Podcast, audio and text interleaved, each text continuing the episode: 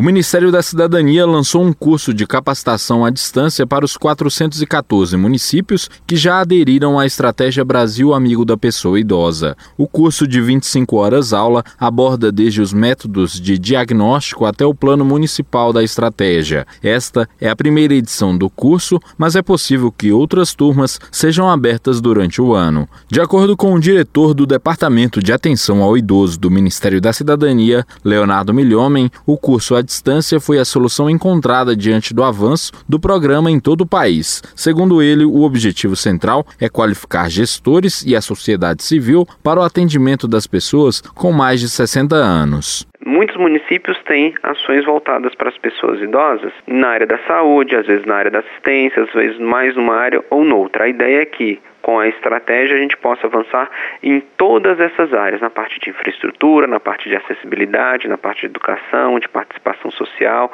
dos direitos e assim por diante. Então preciso entender o funcionamento da estratégia, preciso aprender a se planejar e, antes disso, diagnosticar o que a população tem. O acesso ao material é liberado a toda a população, como explica o diretor do Ministério da Cidadania. Vale salientar que o curso também está sendo ofertado para toda a população.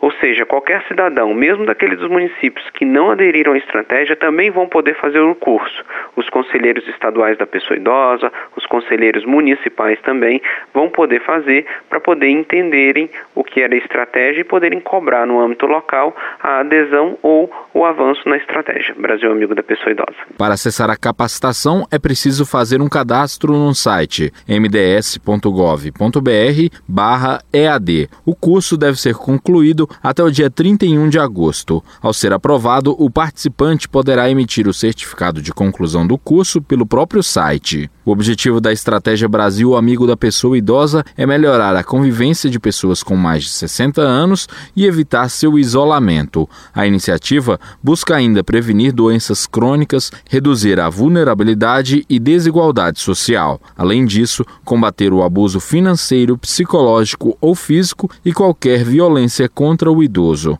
Reportagem André Luiz Gomes.